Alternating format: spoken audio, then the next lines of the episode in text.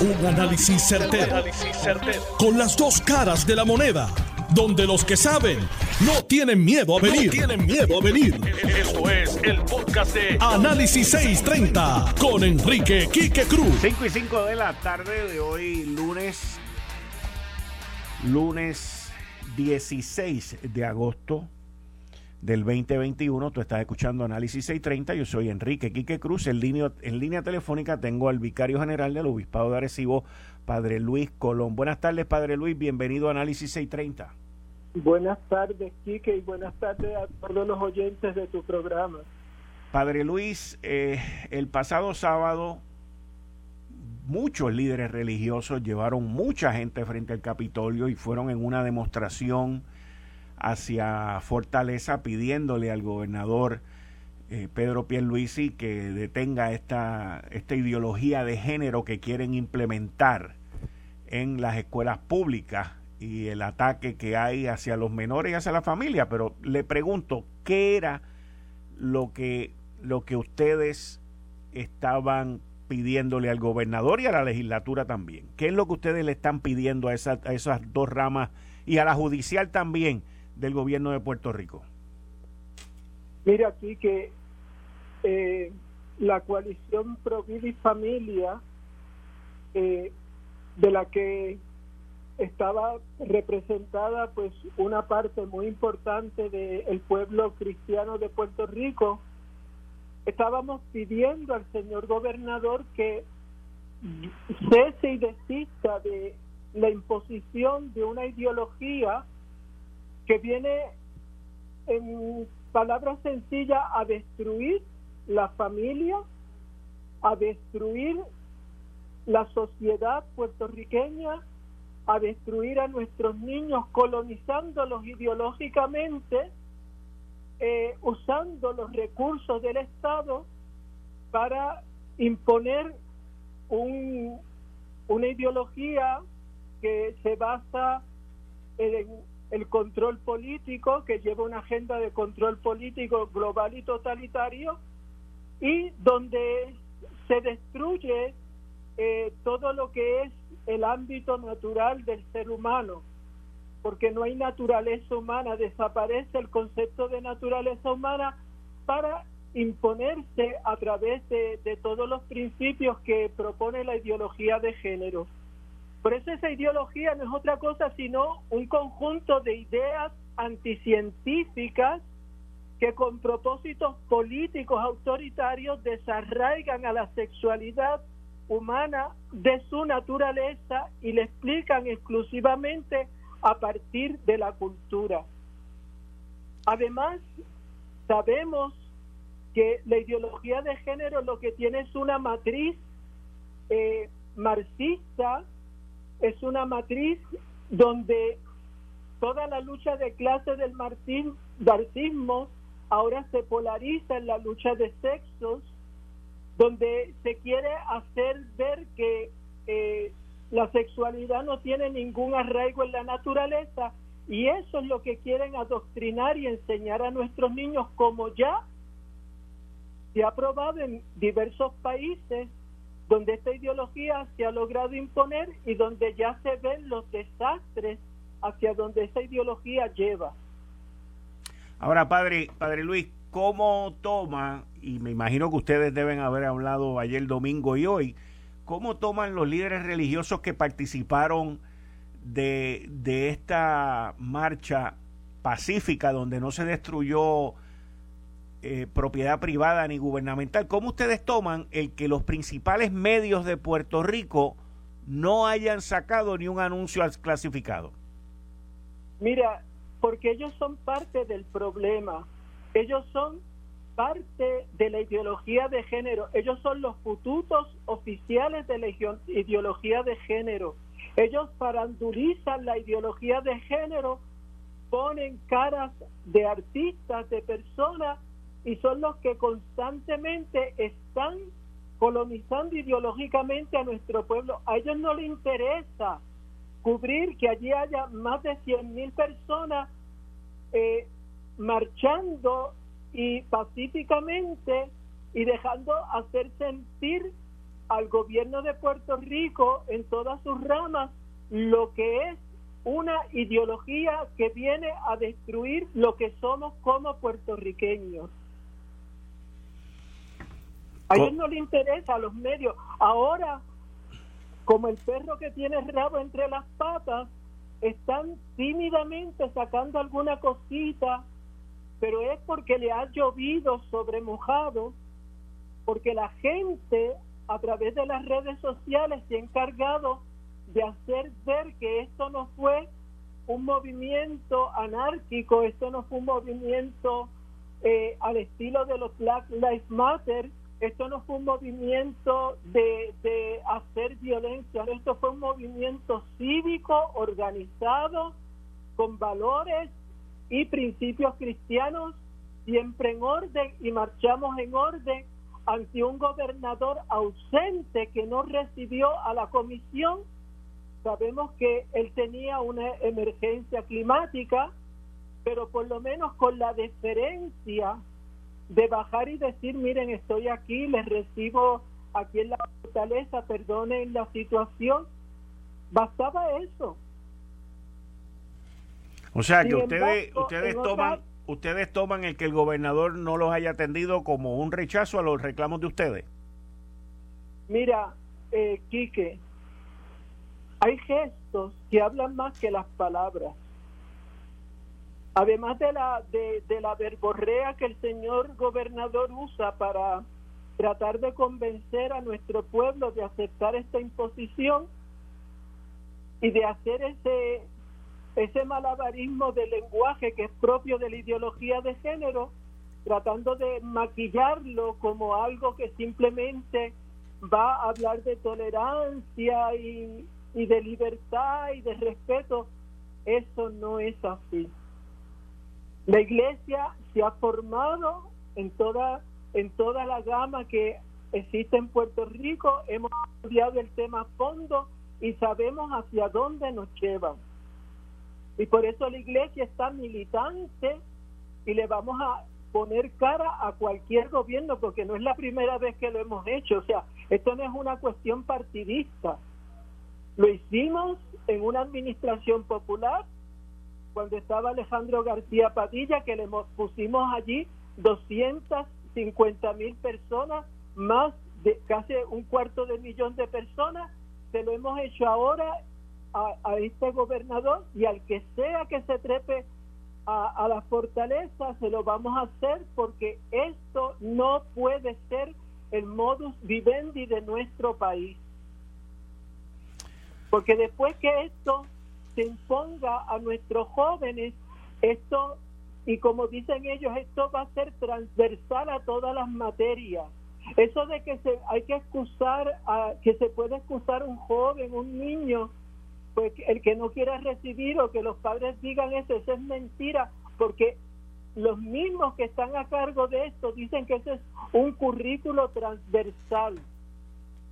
Y todo esto responde a una, a una mentalidad globalista, porque esto no es aquí en Puerto Rico solo. Esto responde a una agenda que es mucho más abarcadora y que es mundial. Y por eso es que nosotros tenemos no solo una referencia porque se ha estudiado eh, todo este movimiento, sino también porque tenemos eh, casos preclaros que ejemplifican los desastres de lo que es la ideología de género cuando arropa un país. Y eso no lo queremos para Puerto Rico. Padre, muchas gracias, muchas gracias por su participación aquí en Análisis 630. Muchas gracias.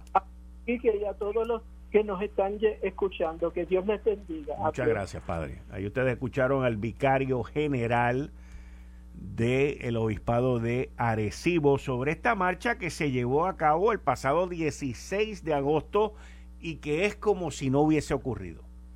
No aparece por ningún sitio nada, nada de nada, por lo menos al momento en que yo estaba preparando este programa el domingo y el lunes mirando cero, cero, cero, cero cobertura. Estamos ahora tratando de comunicarnos con el pastor general y obispo Iván de la Torre del Concilio de Asambleas de Dios, que también quedamos con platicar con él sobre la participación y sobre esta marcha que se llevó a cabo el pasado sábado. Buenas tardes, Pastor General eh, y Obispo del Concilio de Asambleas de Dios, Iván de la Torre. Bienvenido a Análisis 630. Buenas tardes. Un placer saludar al pueblo de Puerto Rico y a toda la audiencia de este gran programa, ¿verdad? De en Noti 1. Eh, para mí es un placer estar con ustedes en esta tarde.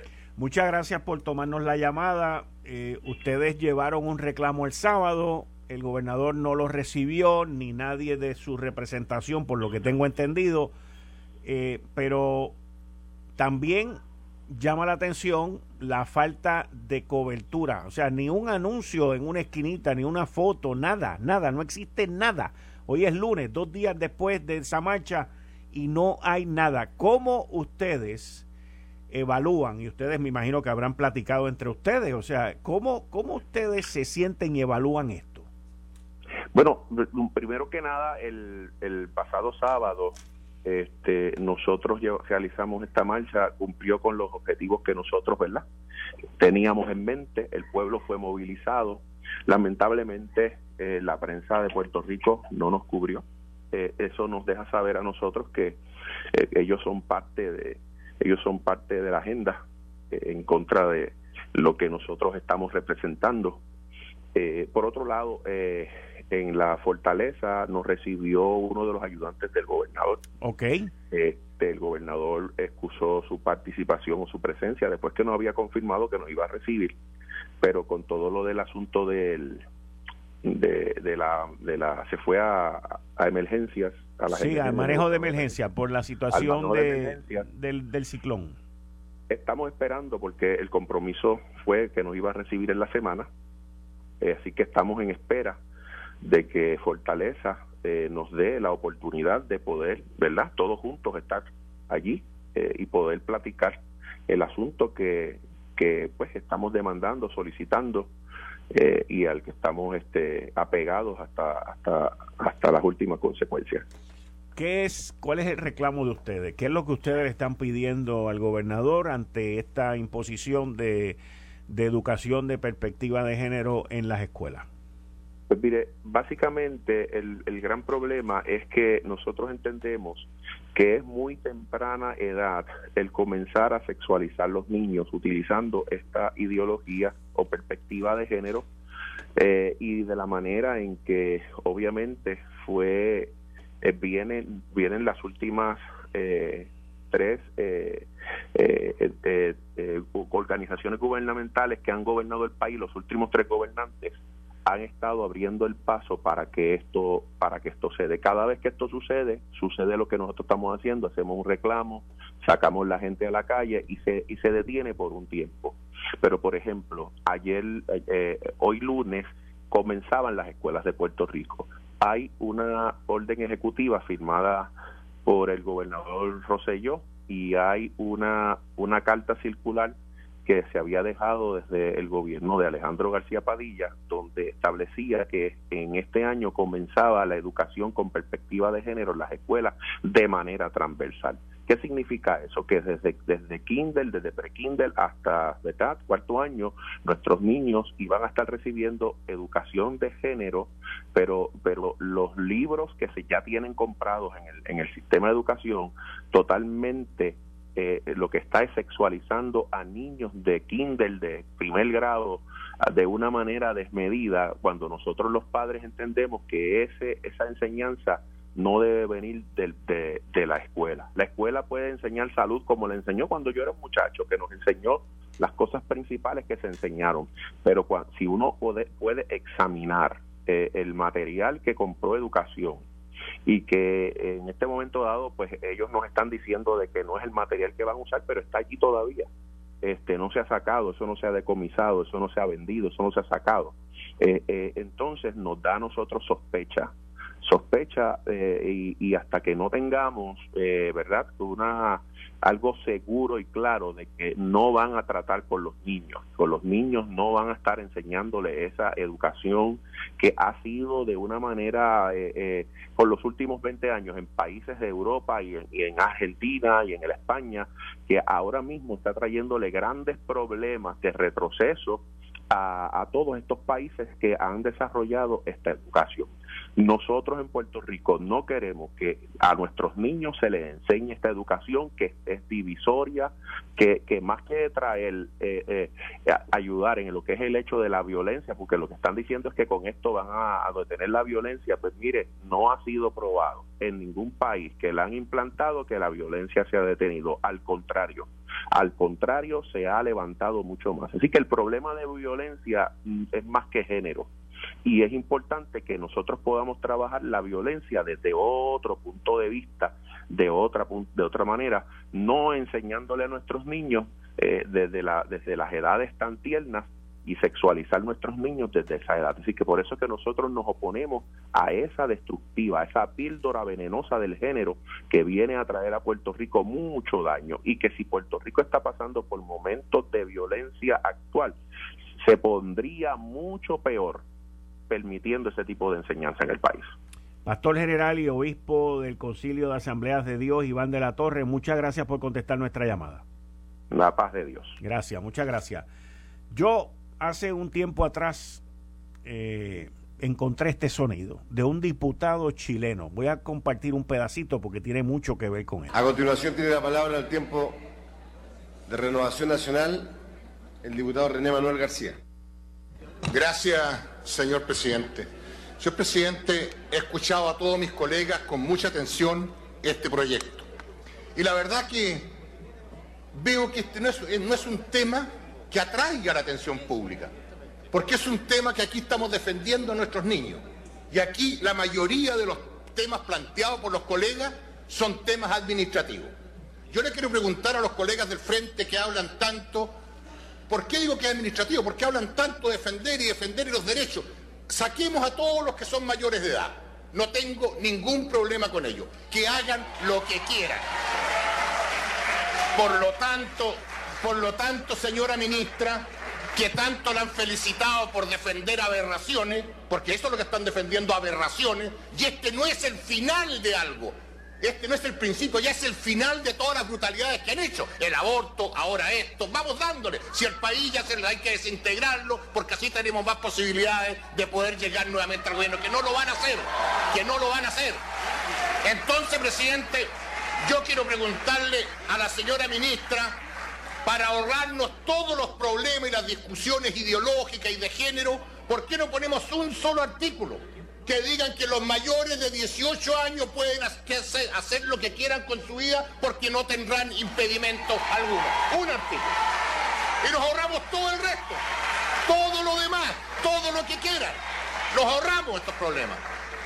También quiero preguntarle algunos, algunos diputados que han defendido con fuerza esto. Me extraña tremendamente que hayan hablado algunos diputados de la democracia cristiana, que son demócratas, pero cristianos se les ocurrió hace rato. Así que de verdad creo que ya no pueden ser. No puede ser lo que están haciendo. Hay algunos que están en contra del proyecto, hay algunos que están en contra, no puedo generalizar a todo. Sería una maldad tremenda. Pero, presidente, quiero preguntarle Conozco varias personas que se han cambiado de nombre, incluso de un apellido, de un nombre masculino a uno femenino y al revés, de femenino a masculino. Por lo tanto, el problema está resuelto. No habría ningún problema. Ahí pueden hacer los mayores de 18 años. No hay ningún problema. Presidente, conozco varias personas, como lo han dicho aquí, y han sacado certificados médicos, que se han operado y cambiado de sexo no hay ningún problema, por lo tanto el problema está resuelto. Todos mayores de edad y lo han podido hacer sin ningún problema. Entonces, ¿cuál es el problema tan grande? El problema tan grande, presidente, si un niño le dice al papá, papá, tengo 14 años, quiero ir a la discoteca, tomarme unos tragos, bailar hasta las 4 de la mañana, el papá le dice, vaya, pero al entrar a la discoteca le dicen, ¿qué tiene usted? 14, no puede entrar porque es menor de edad. Ah, pero me quiero cambiar de sexo. Bien, cámbiese de sexo porque usted puede hacerlo y puede decidirlo. Entonces, hay unas aberraciones tremendamente grandes. Señor, Hoy día estamos hablando de la delincuencia, cuando todos hablan. ¿Cuántas veces los, los sinvergüenzas ocupan niños para delinquir? ¿Y cuál es la razón? No tienen discernimiento, por lo tanto los niños quedan libres. Y eso no lo dice nadie, da lo mismo, son libres, son menores de edad. Pero ¿sabe qué más, papá? Tengo 12 años y me quiero cambiar sexo. Bien, hijo, cámbieselo. No importa, cámbieselo. Viva la pepa nomás y démosle nomás. Entonces, de verdad, esas son las cosas que estamos viendo. Pero último, quiero decir también, presidente, ¿qué pasa si hay un matrimonio? Quiero que me lo aclare la ministra, por favor. Tengo una tremenda duda existencial con esto. ¿Qué pasa si hay un matrimonio, como hoy día decían los padres hasta los 14 años, que quieren tener una niñita? Y, o al revés, tienen el primer hijo, hombre. Segundo hijo, hombre. Tercer hijo, hombre.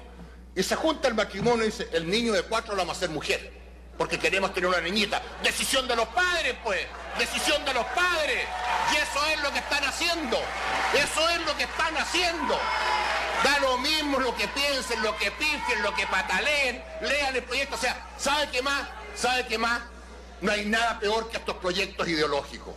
Porque no entran en razón. Si aquí tenemos que respetarnos todos, estamos de acuerdo. Si nadie está diciendo a alguien, si un señor mayor de edad se viste de mujer o al revés se viste de hombre, cosa de él, que haga lo que le dé la gana.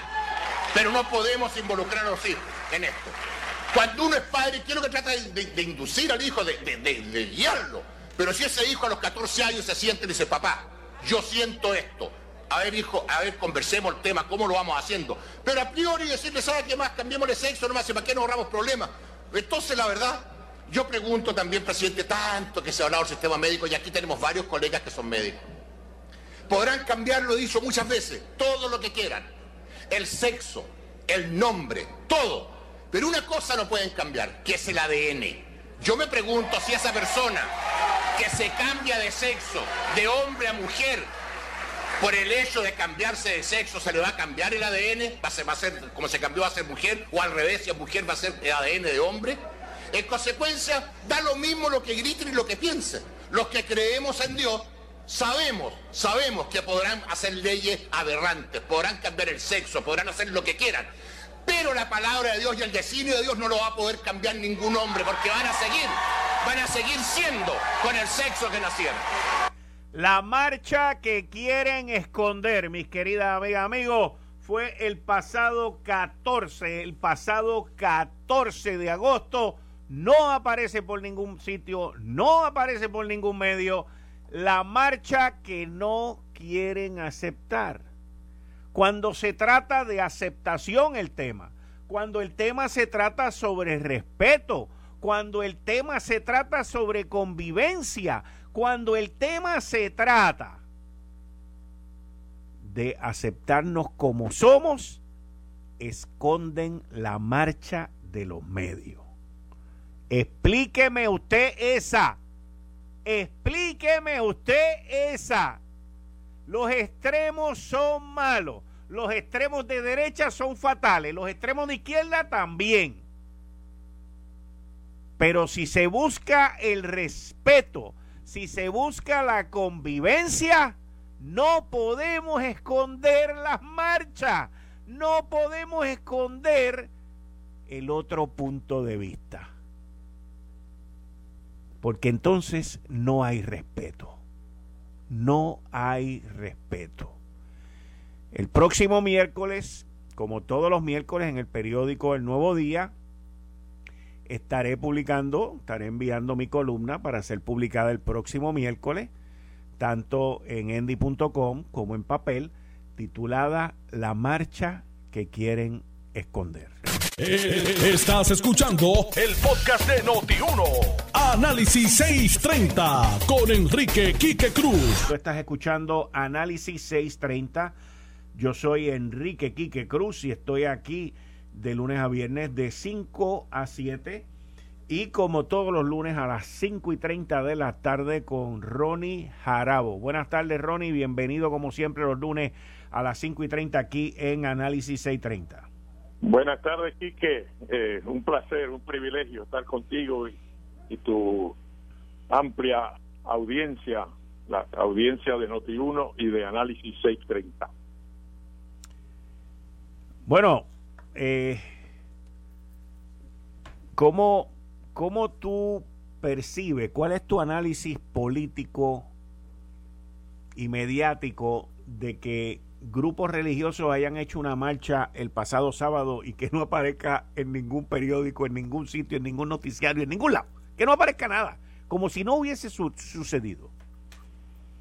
Bueno, es algo incomprensible para mí porque el sábado hay noticias, hay noticieros de por la tarde, hay resúmenes de la de la semana eh, y que no hubiese cubierta eh, de los medios de ese evento. Eh, pues, yo no lo puedo entender porque me pareció algo importante, fue un tremendo éxito, había mucha gente, yo he visto fotografías y he visto videos.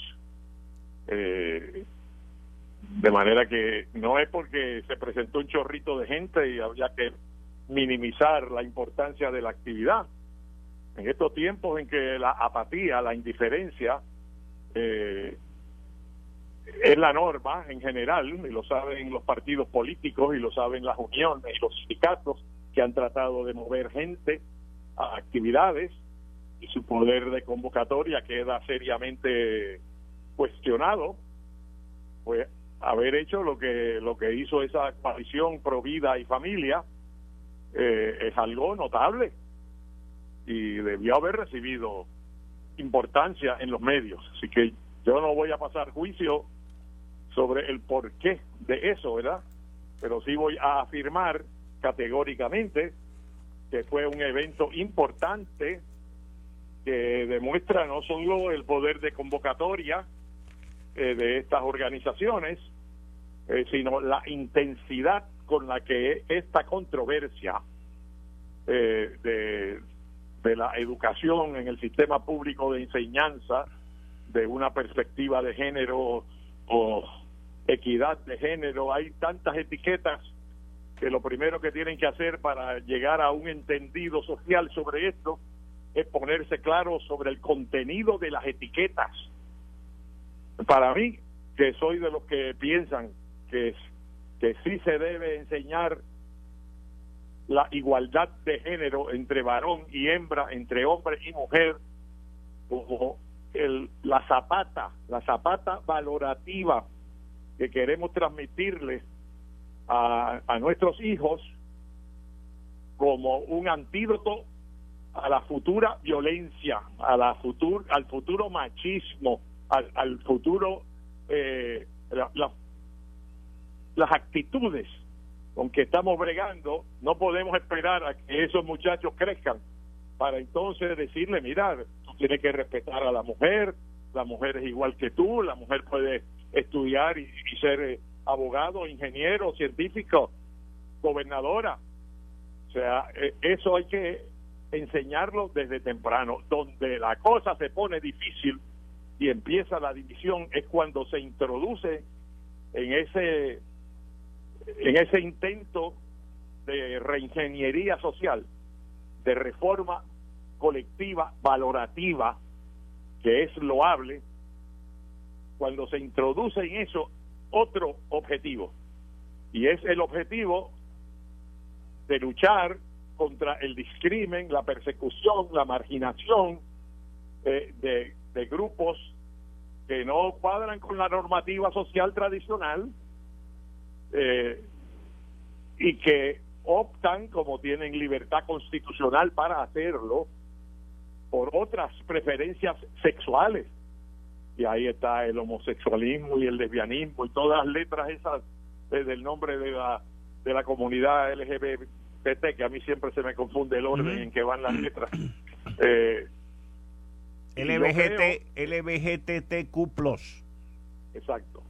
Pues eso, eso eh, es legítimo también y luchar contra el discrimen eh, y, y la desigualdad de oportunidades por razón de esas preferencias sexuales que no cuadran con la normalidad tradicional, eso hay que atenderlo aparte, no meterlo dentro del intento de que a través del sistema educativo se puede luchar contra la violencia de género contra la violencia doméstica, contra el valor del machismo, el de el pensar que la mujer es un objeto, una propiedad que puede ser eh, controlada y disponer de ella al albedrío del varón. Eso que son dos cosas distintas y la quieren juntar. Y entonces ahí no va a haber acuerdo, indudablemente que no va a haber acuerdo.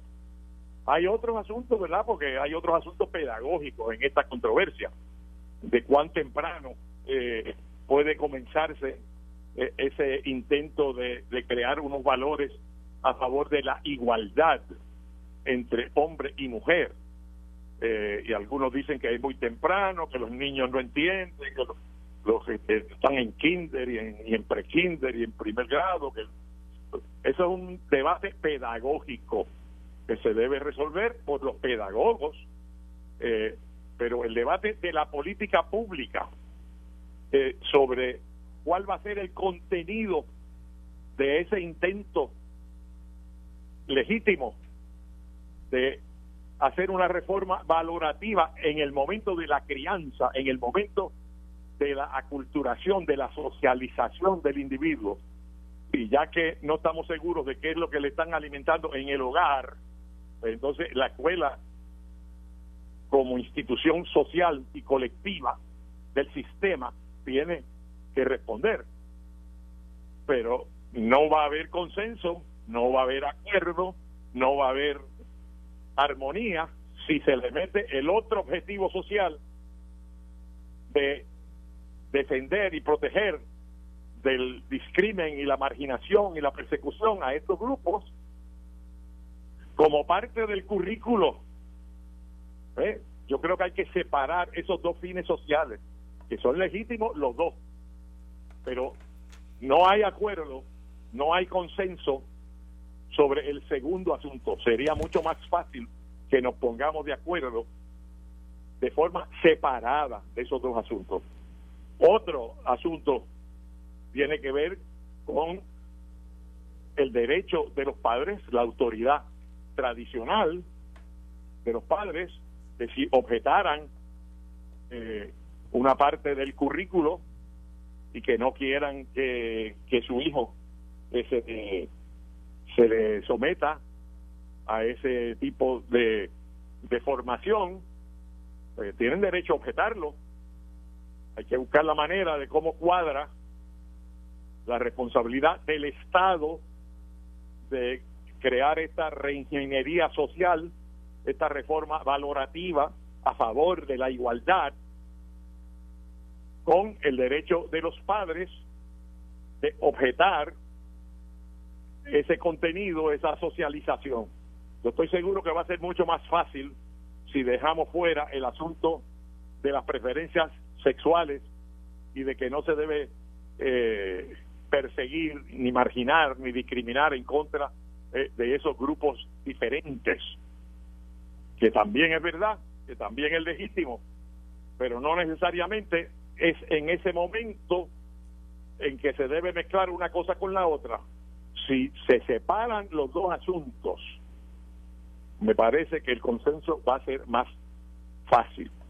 No puedo entender, como me lo planteaste también, además de lo de la prensa, eh, la actitud esta de no sé cómo llamarle, de, no cubrir, ¿verdad? La prensa tiene la discreción de decidir qué es lo que es noticia para ellos y qué es lo que no es noticia. Eh, y esa es una de las maneras en que el comunicador se convierte en un filtro que al incluir o excluir distorsiona la realidad. Y en este caso, si la gente no se enteró, excepto a través de, de las redes sociales, porque los grupos eh, religiosos se encargaron de subir a las redes sociales las fotos y los videos de eso que importante que pasó allí, de eso grande que pasó allí, eh, pues entonces eh, el gobernador, pues, aunque estuviera muy ocupado con el asunto de la posible tormenta el domingo, creo yo, ¿verdad? Y lo digo respetuosamente, con el mayor respeto, debió haber hecho un espacio para preferiblemente él mismo atender esa gente o sus representantes o sus emisarios, delegados, ¿verdad? Que no era necesariamente que él fuese a la actividad. Eh, podría a lo mejor quizás sentirse incómodo, que ya él había respaldado y esto había tomado bandos, ¿verdad? Eh, y puede que entienda que estaba entrando a un gallinero a ese punto de vista que él ha expresado, liberal, el pensamiento de esta naturaleza, pero nada más que por prudencia política, yo creo que que Pedro Pierluisi o su representante escogido cuidadosamente debió haber recibido esa gente porque hacer eso costó trabajo, ¿sabes? Sí, tengo entendido que un representante tengo, tengo entendido que un representante lo recibió, pero el gobernador no. No, yo tengo entendido que ah, se iba a nombrar un representante para que lo recibiera. Ok. Pero no lo recibió porque estaba en Bayamón. Eh, Cuando llegaron allá, que se iban a reunir, que quería reunirse con el gobernador, tenían la esperanza de reunirse con el gobernador y algunos de ellos yo creo que tuvieron recientemente en una reunión en Fortaleza eh, son afines al gobernador en otras ¿Y dónde, asuntos ideológicos. ¿Y, y, dónde está? Eh, porque ellos también le hicieron un reclamo a la legislatura. ¿Dónde está el Partido Popular en cuanto a esto? Bueno, yo creo que existe la misma división que existe en toda la sociedad, eh, donde se entiende que este es un mecanismo eh, idóneo en el sistema educativo, es un mecanismo idóneo como parte de la crianza, como parte de la socialización eh, de los niños y jóvenes, para inculcar valores positivos como queremos inculcar el valor de la solidaridad social, ¿verdad? Del civismo, del respeto, que también incluir para inculcarlo en nuestros eh, adultos del mañana ese valor de respetar la igual dignidad de ambos géneros eh, y reconocer que debe haber igualdad de oportunidad, que la mujer no es inferior, que la mujer no es un objeto, que se pueda maltratar ni que se pueda disponer de ella como si fuera una propiedad. Esas cosas hay que inculcarlas temprano y, obviamente ese es un pensamiento dentro del Partido Popular. Eh, los liberales, para usar la palabra favorita de mi amigo Alejandro García Padilla, pues van más allá y entienden que se puede bregar con los dos asuntos que yo digo que se deben tomar por separado. Eh, tú has dado, tú has dado una te tengo que decir, Ronnie, que tú has dado una recomendación que ningún ex gobernador, ni este ni los anteriores, eh, habían visualizado. Y el sector religioso está molesto, sentido, traicionado, porque no podemos olvidarnos que Ricardo Rosselló hizo un compromiso con ese sector cuando él era candidato a la gobernación. Pero no lo cumplió. No, no solamente no lo cumplió, los traicionó. Después se convirtió en el liberal más grande. Eh, Pero él lo era, él lo era. Bueno, pues entonces lo ocultó. Exacto. Porque para la primaria contra Pedro Pierluisi, Pierluisi tenía el sector religioso ya del lado de él y él se lo voltea firmando un acuerdo eh, esa es la labor de los consultores políticos profesionales, detectar dónde están los peligros y dónde está el objetivo estratégico que se debe lograr. Y, a veces, pues, se estira el chicle tanto que ya abandonaste la verdad, abandonaste la realidad y se niega hasta lo que hasta lo que son las convicciones más eh, fundamentales de un candidato porque no es cómodo y porque no es eh, positivo para él eh, y puede costarle votos.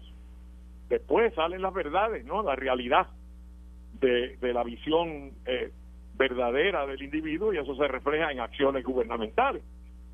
Pero él, trató de lograr un consenso que nunca se dio eh, con piezas de legislación conflictivas, eh, unas reuniones en Fortaleza. Ya sabemos el, cuál era el pensamiento de García Padilla, más liberal, eh, y se aprobó legislación que, que fue muy controversial también en contra del discrimen a estos grupos marginados diferentes eh, que han sufrido hasta persecución y violencia también. Pero eh, ahora tú crees que, que lo importante ahora no es mirar para atrás y, y, recriminar gente y echar culpas y esas cosas no. yo lo que quiero es abrir un camino. Eso es lo que tú estás diciendo y eso es lo que tú estás proponiendo y una propuesta muy avant muy buena, nadie la ha mirado anteriormente, pero dentro de esa propuesta te pregunto, ¿tú crees que el Estado deba intervenir en la sexualidad de los niños y de las niñas? Pues esa palabra, la sexualidad. Bueno, eso es otra cosa. yo sé que es otra cosa, por eso que yo sé que es otra cosa, pero si estamos hablando de inculcar valores, de inculcar de inculcar respeto por la vida, de por valores de respeto a la igualdad. Exacto, en eso en, eso en eso estamos todos de acuerdo, en eso estamos todos de acuerdo. curso de educación sexual. Eso, esa es mi pregunta, ese eso, ah, pues eso mismo es pues. lo que te estoy preguntando. Bueno, yo creo que el Estado tiene un interés legítimo. ¿En qué área? Cosas que, que tienen tangencia con la sexualidad, como la salud, por ejemplo. Sí. prácticas saludables. Estamos claros. Prácticas no saludables. En esa estamos claros. En esa estamos Ese tipo de cosas sí, pero no debe tratar de eh, interferir con la libre voluntad y desarrollo de las personas, ni a favor ni en contra, debe ser neutral en cuanto a eso, eh, que tenga que ver con las preferencias sexuales. No debe ni, ni proyectar que da lo mismo una cosa que otra, que es el gran miedo eh, de los eh, religiosos y, de las personas que tienen reserva a, la educación de igualdad de género. Por eso es que yo divido las dos cosas. Y, y me parece que cualquier asunto tangente a la sexualidad eh, hay que tratarlo con mucho cuidado eh, y que la educación sexual pues debería tener que ver más con asuntos de salud eh, y, y, debe ser enseñada a un nivel más adelantado no desde el nivel elemental que eso es otro de los issues aquí verdad sí. Yo le llamé ahorita una controversia pedagógica verdad pero pero va a crear división grandemente. Y que yo, en estos asuntos que pueden generar una gran división, yo propongo, con el mayor respeto, de que se considere eh, cuáles son las etapas en que se debe eh, dar esa capacitación, por llamarle así, eh, ese currículo a favor de la igualdad y el respeto a la diferencia, eh, pero de ninguna manera puede convertirse en una amoralidad colectiva en cuanto a preferencias sexuales. ¿Ah? Eso es lo que eh, aterroriza a muchos padres y al liderato religioso. Ahora, a mí me parece, y que no termine ahorita el pensamiento, Quique, eh, que políticamente hablando, eh, este movimiento que tendería y lo que pasó de que no los atendieran en Fortaleza y que el representante tampoco estuviera allí porque estaba en Bayamón es la información que tengo yo. Eh, o sea que no se reunieron con nadie ni con el gobernador como ellos querían y reclamaban eh, ni con el representante que el gobernador escogió para reunirse con ellos porque no estaba en Fortaleza si eso es así, pues fatal. Porque para el PNP, me parece a mí que era en su interés político recibir esa gente en Fortaleza. Eh, y eso es terreno fértil que no los hayan recibido para el movimiento del proyecto Dignidad.